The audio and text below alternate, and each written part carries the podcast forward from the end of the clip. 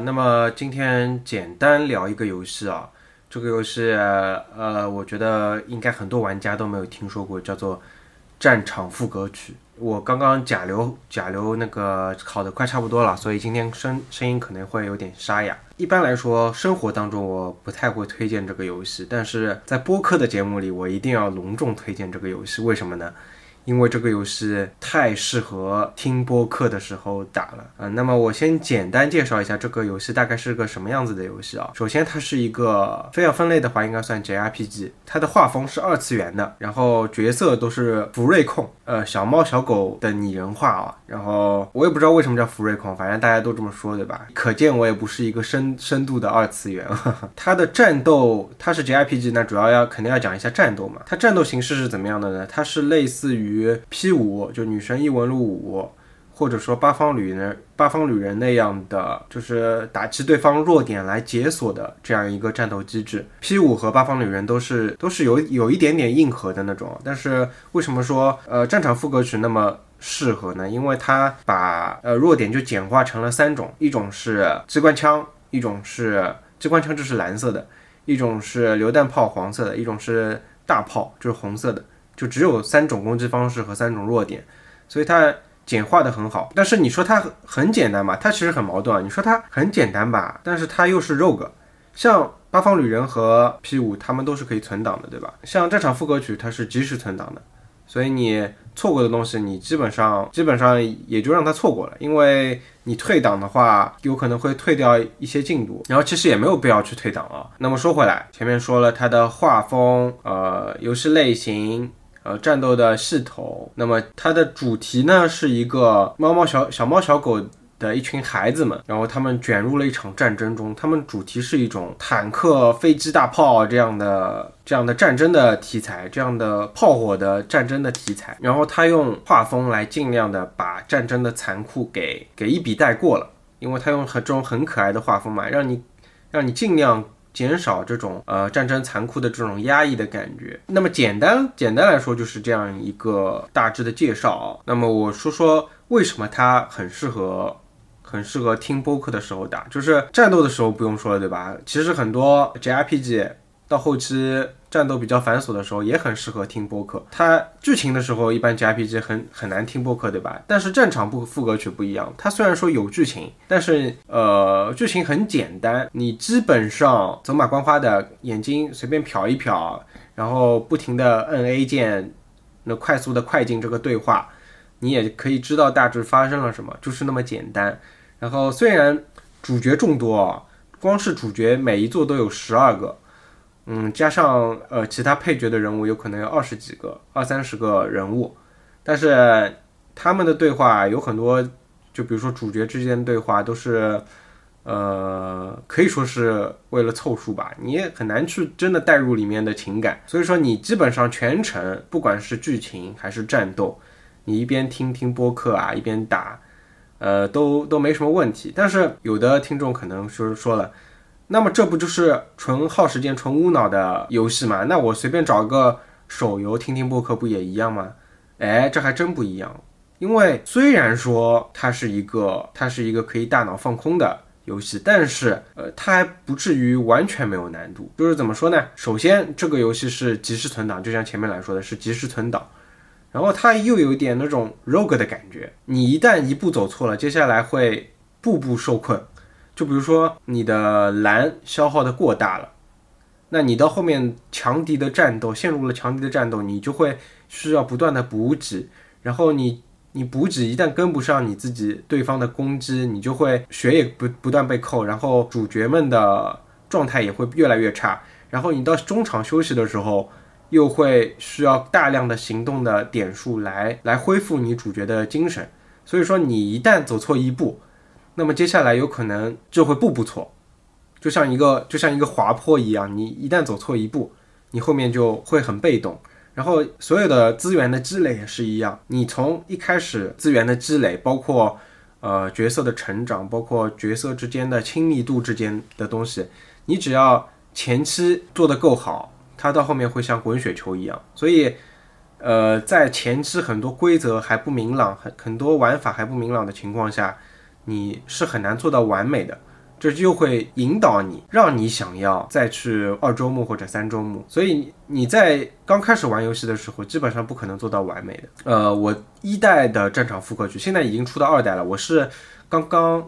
通关完二代的战场副歌曲来录这期节目的，一代我是三周目白金了，二代我是刚刚通关，但是有可能没有那么多时间去白金它。我我大致就这么样一个游玩的情况。然后前面说到它是这种很 rogue 的元素嘛，然后包括你基本上每步要都要走对。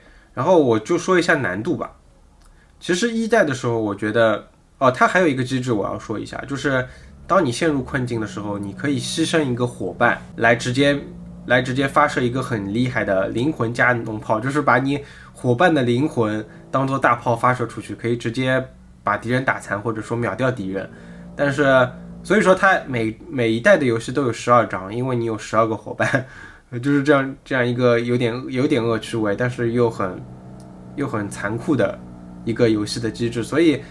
但是大部分的人，我相信大部分的玩家都不会去触发这一机制的。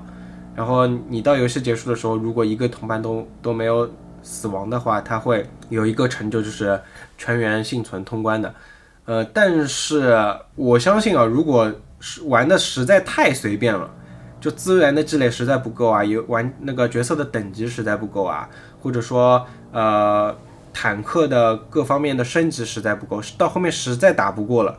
有可能会需要，会真的会需要，不然不然真的没有办法过。所以有这样一个机制啊，有一点装修的声音啊，如果录进去的话，请不要在意。所以我说一下游戏的难度吧。其实一代我觉得还是比较简单的，就是你他如果两个角色在战斗中积累到了一定的羁绊值吧，你就可以放一个这两个角色之间的大招。一代的时候，你基本上你前面随便打打，到了关底 BOSS，你放一两个大招。基本上 BOSS 就差不多了。一代我觉得是没有什么大的难度，然后到了二代，我这一代受到的阻碍还是蛮大的，特别是最后几章的 BOSS，有很多我都是退档重来的。它退档会回到前一个的自动的存档点，就是它也不是你每每打一炮、每打一枪，它都帮你存档的。就是它虽然是 rogue，但是也没有那么的那么的硬核，那么的 rogue，所以还是还是比较柔和，所以。还是比较友好，呃，所以还是比较适合听播客的啊。然后这个游戏，呃，怎么说呢？你战斗有了一定的习惯的打法以后，你就会沉浸在时间的流逝里面。你觉得时间过得异常的快，就是它每一章里面就基本上就一条线路，你当中有几有一些岔路可以选，但基本上都是，但总的方向是不变，都是从左走到右，你不需要跑什么地图啊，就是一条线路，你上上下下上上下下一直往往右边走，从左走到右就结束了，所以你你不需要，呃，大脑就可以完全放空，然后你看到，呃，不同弱点的不同阵容的呃敌人，你配搭配不同的。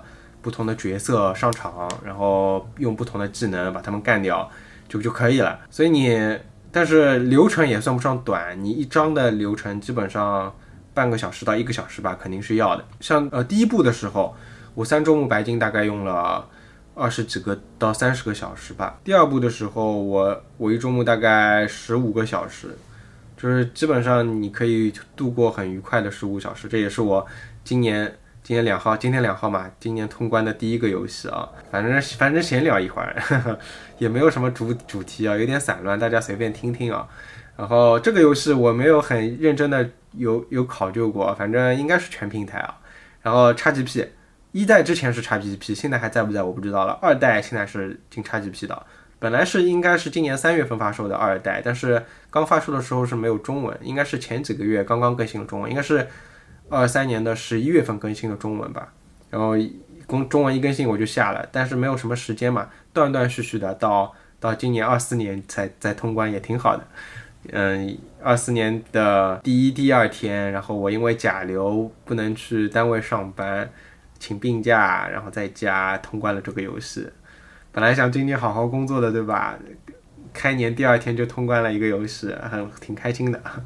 呃，再再说说剧情吧，就是其实这里就可以升华一下，就是就像前面说的，他用最最卡通的人物、最毛茸茸的、最可爱的小猫小狗的人物，然然后又是孩子，讲的话也比较比较幼稚的这种来反衬这个战争的残酷啊。我最近看了一些书，比如说看了很经典的《追风筝的人》，对吧？还看了一本漫画叫做《鼠族》，是讲二战纳粹和犹太人的那些那些事情嘛。然后包括呃去年去年国际上。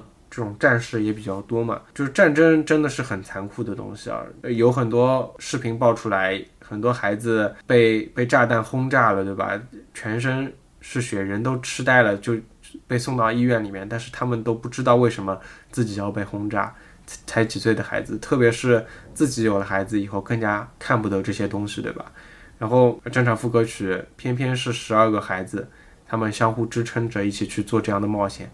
战斗的时候你觉得挺爽的，但是真的打完以后静下心来，或者到一些比较残酷的片段，或者说比较扎心的片段的时候，真的会会引引起你对战争的反感。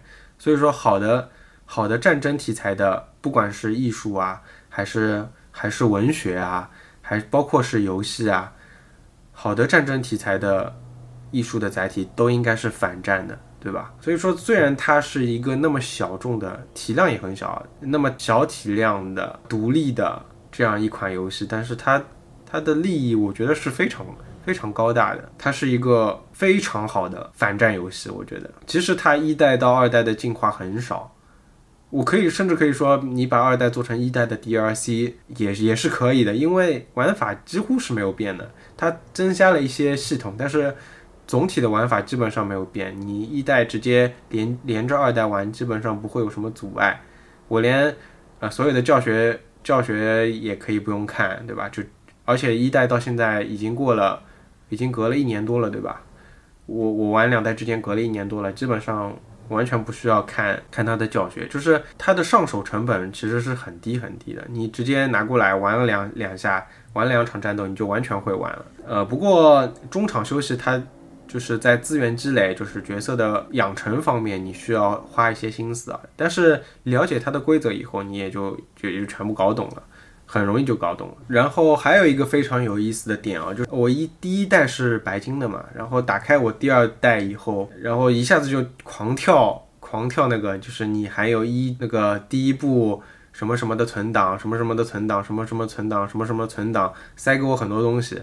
这也是很有很温情啊，呃，所以大家如果有有兴趣的话，可以先玩玩一代啊。这个我觉得没有什么先玩二代或者说只玩二代的必要。你如果想尝试一下玩一代，玩一代就可以了。如如果一代觉得不好玩，也没有必要尝试二代啊。哦，或者说如果是 XGP 的，如果现在 XGP 里面只有二代的话，也可以试，也可以试一下。如果二代觉得好玩，你可以再再回去买个一代。我也不记得。一代还在不在啊？前面提到它上手成本很低嘛，所以另外一个方面，它非常适合社畜，就是你每天下班回来，对吧？你只要还有力气，呃，打开手柄，打开你的游戏机，对吧？你只要还有力气进到这个游戏里面，哇，你一下子就就感觉时间开始走起来了。你本来，嗯，真的叫你玩玩个只狼什么，你可能都砍不动，对吧？但是。但是玩个战场副歌曲，哦哟，这个一下子就精精神了。每天晚上回回来玩个一两张，真的是感觉不到时间的流逝哦，可以很愉快的帮你度过呃加班后的劳累。比如说，嗯，下班回家的六七点对吧？七八点吃个晚饭对吧？然后或者说一边玩一边吃晚饭，这都是可以做到的。你单手完全可以操作啊。然后打开。播客或者听听音乐，对吧？然后打开战场副歌曲，然后就是它当中完全没有什么，就是你需要把它暂暂停的东西，就是它完全回合制嘛，完全回合。哦，我这个大前提忘记说了，回合制。呃，不过前面说到 JRPG，应该大家都懂啊，就是这个东西嘛，回合制嘛。然后所有的剧情它都不会自动的自动的播放，它都是每一句话你要点一下的，就是完全的完全的你你。隔个几分钟抢到了点一下也可以，就你一边听歌对吧，吃吃饭，甚至晚上还可以泡个脚，或者说你一边旁边还可以放部别的剧对吧？最近好的电视剧、好的电影非常多对吧？哎呦，就真的真的非常享受，太适合利用碎片时间，或者说或者说你大脑的另外一部分不用的东西，不用的部分，对吧？把它利用起来，哎呦，太好了！而且它就像我前面之前说的，它不是完全没有难度的。你遇到打不过，或者说遇到非常窘迫的时候，你还是需要去退个档、退游戏，对吧？我这我这次呃第二代里面我退了好几次游戏的，可能可能有十次吧。可能有十次，对吧？还是还是有点难度的，对吧？你说不定你达到一个一个关键的节点，你是需要，哎呦，这里我要把播客停一停了，我是有过的啊，所以还是非常非常棒的一座游戏啊，难度与这个那个休闲兼容，对吧？非常推荐大家啊啊！我也没想到可以这个游戏，因为可以聊那么久，就纯纯安利吧。然后最后和大家说一声迟来的新年好，对吧？我录的时候，今天是两号，迟来的新年好啊！祝大家二零二四年都有更多的时间可以打游戏，对吧？我今年应该是没有什么时间打游戏了，接下来我要好好工作了，生存的压力非常的巨大啊！希望希望几年以后吧，我可以有更多的时间拿来打游戏。好，那么那么今天的节目就这样。如果你对这个游戏有你的情感或者说你的想法，那欢迎去，欢迎你在评论区留言，呃，我会非常开心的。那么今天就这样，呃，大家再见。